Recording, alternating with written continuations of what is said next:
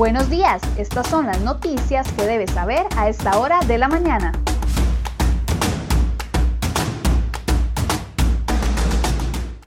Lunes 11 de enero, muy buenos días, bienvenidos a una nueva edición de CR Noticias. Iniciamos esta edición con la que sea posiblemente la noticia más importante de este lunes.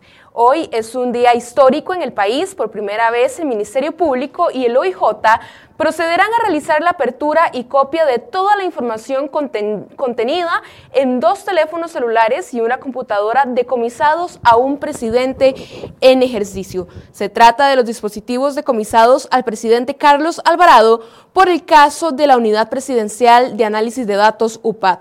Los investigadores podrán tener acceso a la información tras múltiples objeciones de los abogados del presidente que intentaron a lo largo de un año por varios mecanismos evitar la diligencia policial. La información recolectada servirá de prueba en la causa penal que se sigue contra Alvarado y varios de sus colaboradores de confianza por poner a funcionar la polémica unidad a escondidas del país. En la diligencia estarán presentes el OIJ, la Fiscalía, los abogados del presidente y los abogados de los otros imputados en el caso. Por supuesto que en crhoy.com le daremos seguimiento a esta noticia.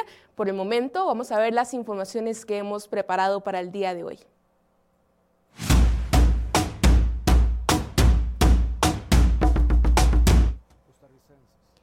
Hoy inician las negociaciones con el Fondo Monetario Internacional, donde el país pretende obtener un crédito por 1.750 millones de dólares y además el respaldo que le permita tener credibilidad para reconstruir las deterioradas finanzas públicas.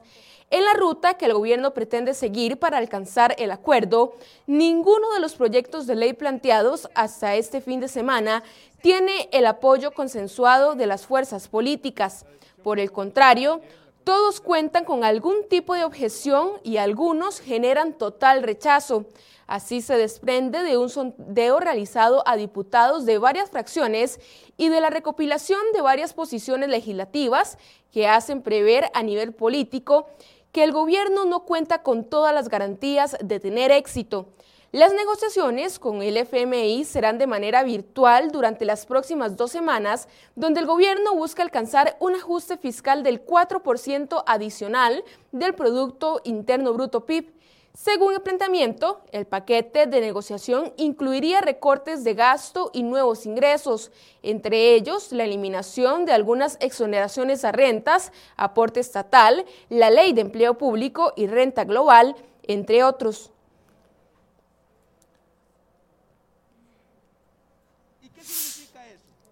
Los diputados retornarán a sus curules este lunes y les espera una débil agenda de proyectos de ley convocados por el Poder Ejecutivo.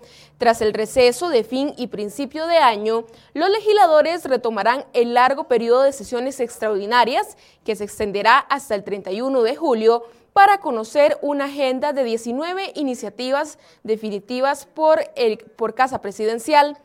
El regreso se dará en momentos en que el gobierno comenzará a negociar con el Fondo Monetario Internacional su propuesta de ajuste fiscal para Costa Rica. Esto en medio de serias críticas, ya que la oposición demanda transparencia y una agenda robusta de propuestas para la recuperación económica del país. La desconfianza se atiza por las contradicciones con las que inició el gobierno este 2021 y dudas sobre la gestión política que hará la nueva ministra de la presidencia, Yanina Dinarte. Según legisladores de oposición, la agenda de proyectos convocados por el Ejecutivo demuestra la falta de una estrategia integral para sacar a Costa Rica de la profunda crisis que atraviesa.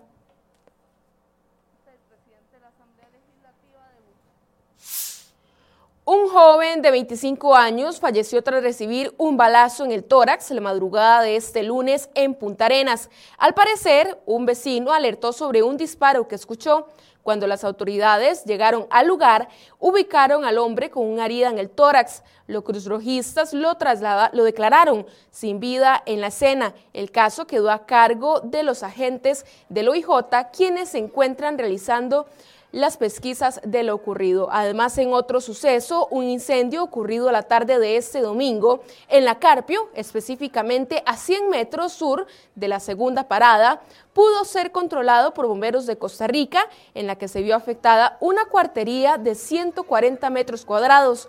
También salió afectada una vivienda cercana de aproximadamente 80 metros cuadrados. Y el Tribunal Penal de Hacienda definió para el 25 de febrero próximo la fecha de inicio del juicio contra el exmagistrado Celso Gamboa Sánchez, el alcalde de San José Johnny Araya y la exfiscal Berenice Smith Bonilla por el presunto delito de tráfico de influencias. El juicio, que se había aplazado en enero del año pasado por un dictamen médico presentado por Smith Bonilla, comenzará el 25 de febrero a partir de las 8 de la mañana. Él ha fracasado. Yo sé utilizar un arma, yo estuve preso, estuve cinco años, ¿me entiende? A mí el playa no me, como, como va a llegar encima, ¿qué cree que soy, pues? ¡Ah!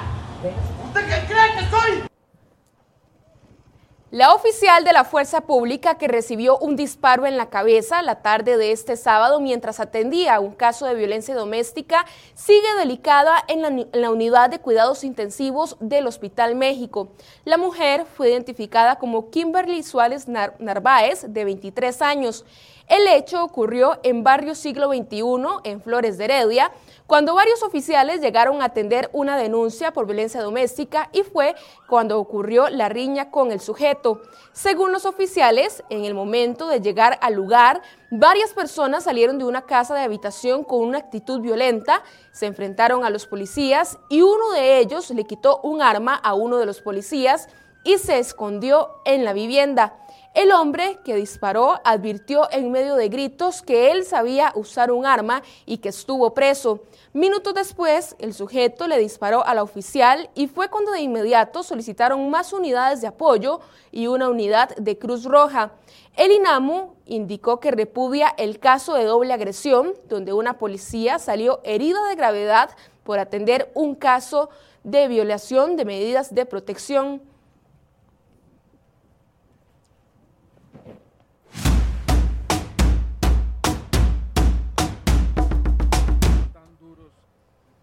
En 15 días, el personal sanitario ha logrado vacunar contra el COVID-19 a un total de 9.751 personas, lo que significa que el promedio diario de aplicación de dosis es de 650. Pero a este ritmo de trabajo, ¿cuándo se alcanzará la meta de vacunación?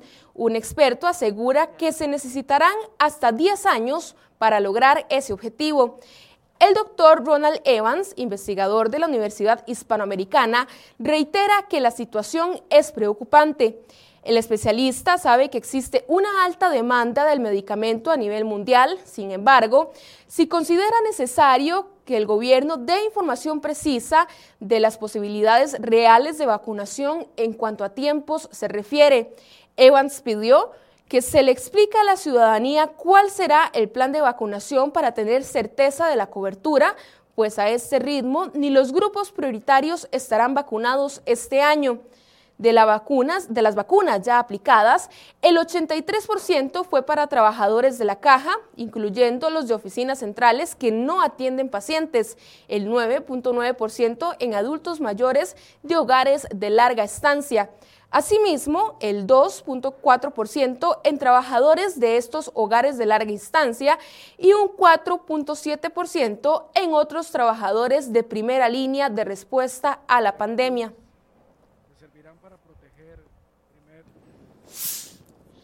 La crisis que atraviesa el Instituto Costarricense de Acueductos y Alcantarillados AIA comenzará a golpear las finanzas de la institución durante un año no podrá pedir aumentos tarifarios y, por el contrario, es probable que las tarifas bajen por los enormes problemas de gestión.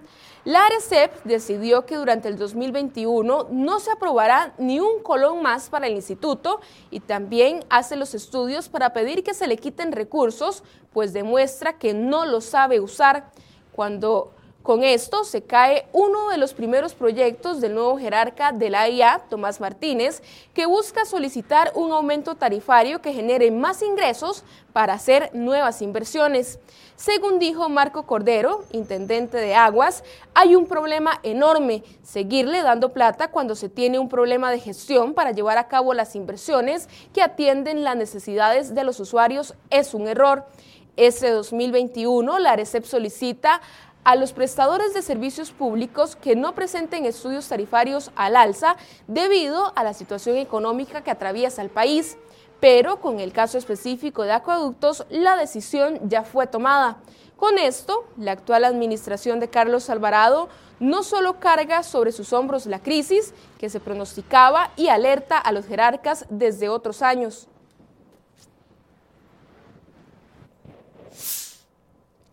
Habdeba quitó el pie del acelerador en el plan para construir un fideicomiso que administre los recursos provenientes del millonario Canon por la operación de la terminal de contenedores de Moín, TCM, a cargo de APM Terminals. Tras varios años procurando aterrizar una propuesta en este sentido, el Consejo Director de la entidad apostó a finales del año pasado por aprobar la utilización de los primeros 20 millones de dólares en nueve proyectos para iniciativas de desarrollo comunal. Más recientemente, la Junta manejó la posibilidad de construir un fideicomiso con el Banco Centroamericano de Integración Económica para gestionar los fondos y el desarrollo de proyectos. Pero esa idea quedó congelada para dar prioridad a los planes que ya están en curso y que se gestionarán de manera independiente. Andrea Centeno, presidenta ejecutiva de Habdeba, indicó que se mantiene el análisis de una posible figura de flujos futuros para proyectos que requieran una mayor amplitud.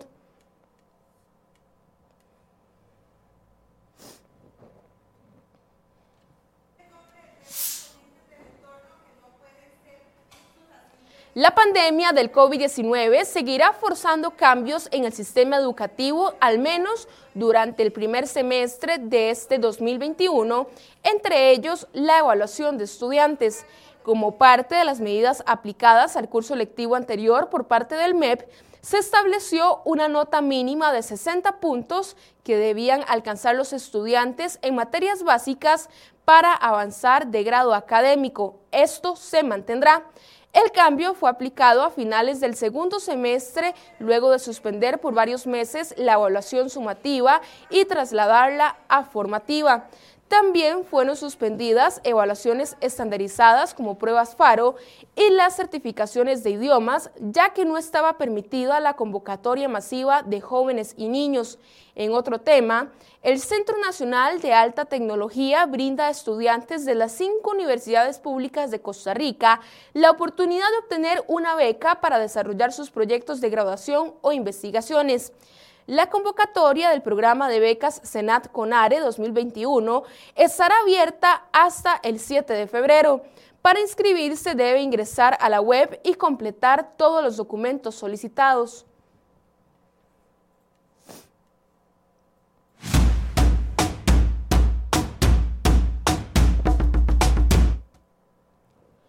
Los lazos de, amistad que Costa Rica ató con Panamá desde hace muchas décadas se han ido aflojando en medio de los últimos conflictos comerciales, una desmejora que perjudica más a los intereses ticos que los canaleros. Durante el 2020, las tensiones comerciales, mezcladas con las restricciones propias que obliga la pandemia del COVID-19, se trajeron abajo las exportaciones costarricenses al mercado panameño una situación que selló un año para olvidar en términos de intercambio comercial con Centroamérica, uno de los mercados más importantes para la producción costarricense. Como comparación, en el 2016 se exportó a Panamá más de 294 millones de dólares, mientras que datos preliminares de Procomer para el año pasado apenas se llegó a casi 147 millones de dólares, es decir, la mitad. Aunque ya se prevén tensiones, analistas y expertos no ven peligro de que la relación política entre Costa Rica y Panamá para que dé margen de entrar en una crisis.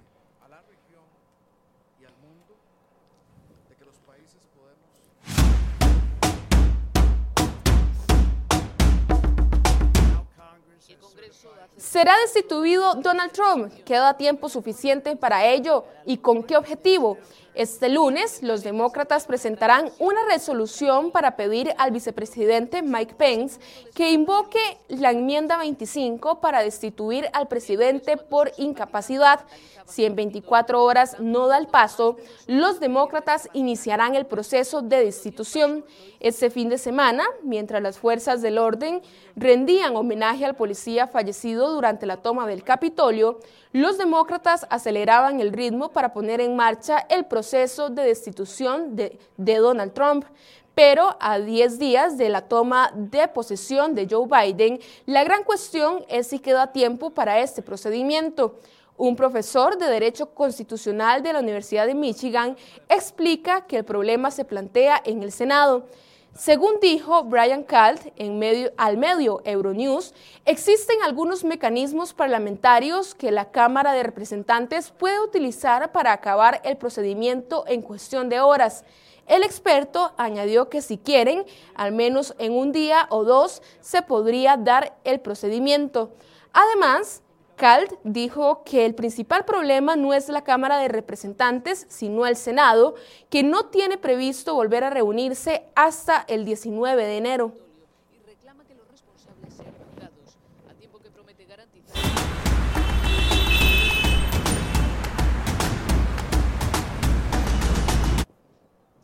7 y 35 de la mañana, momento de realizar el reporte del tránsito. Iniciamos en la rotonda de la Y, donde vemos un poco de presa en este sector.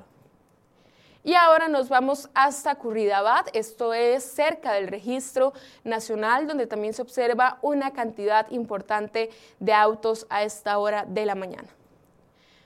Seguimos el recorrido después del peaje de Escazú, esto es la vista hacia San José, donde aquí no hay problema para los conductores que transitan por esta zona. Y finalizamos el recorrido en el sector de Taras, la vista hacia Ochomogo, donde también son bastante favorables las condiciones del tránsito.